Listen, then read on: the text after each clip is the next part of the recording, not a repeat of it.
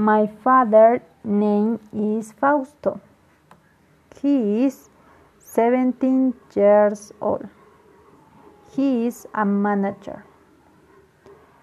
He is from Latacunga, but now lives in Quito. His eyes are brown and he is tall. His hair are black.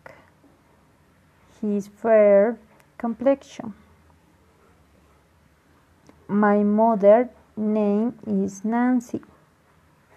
She is 56 years old. She is from Ibarra. She is housewife. Her eyes are brown dark and she isn't tall. She's hair are brunette and long. She is fair complexion.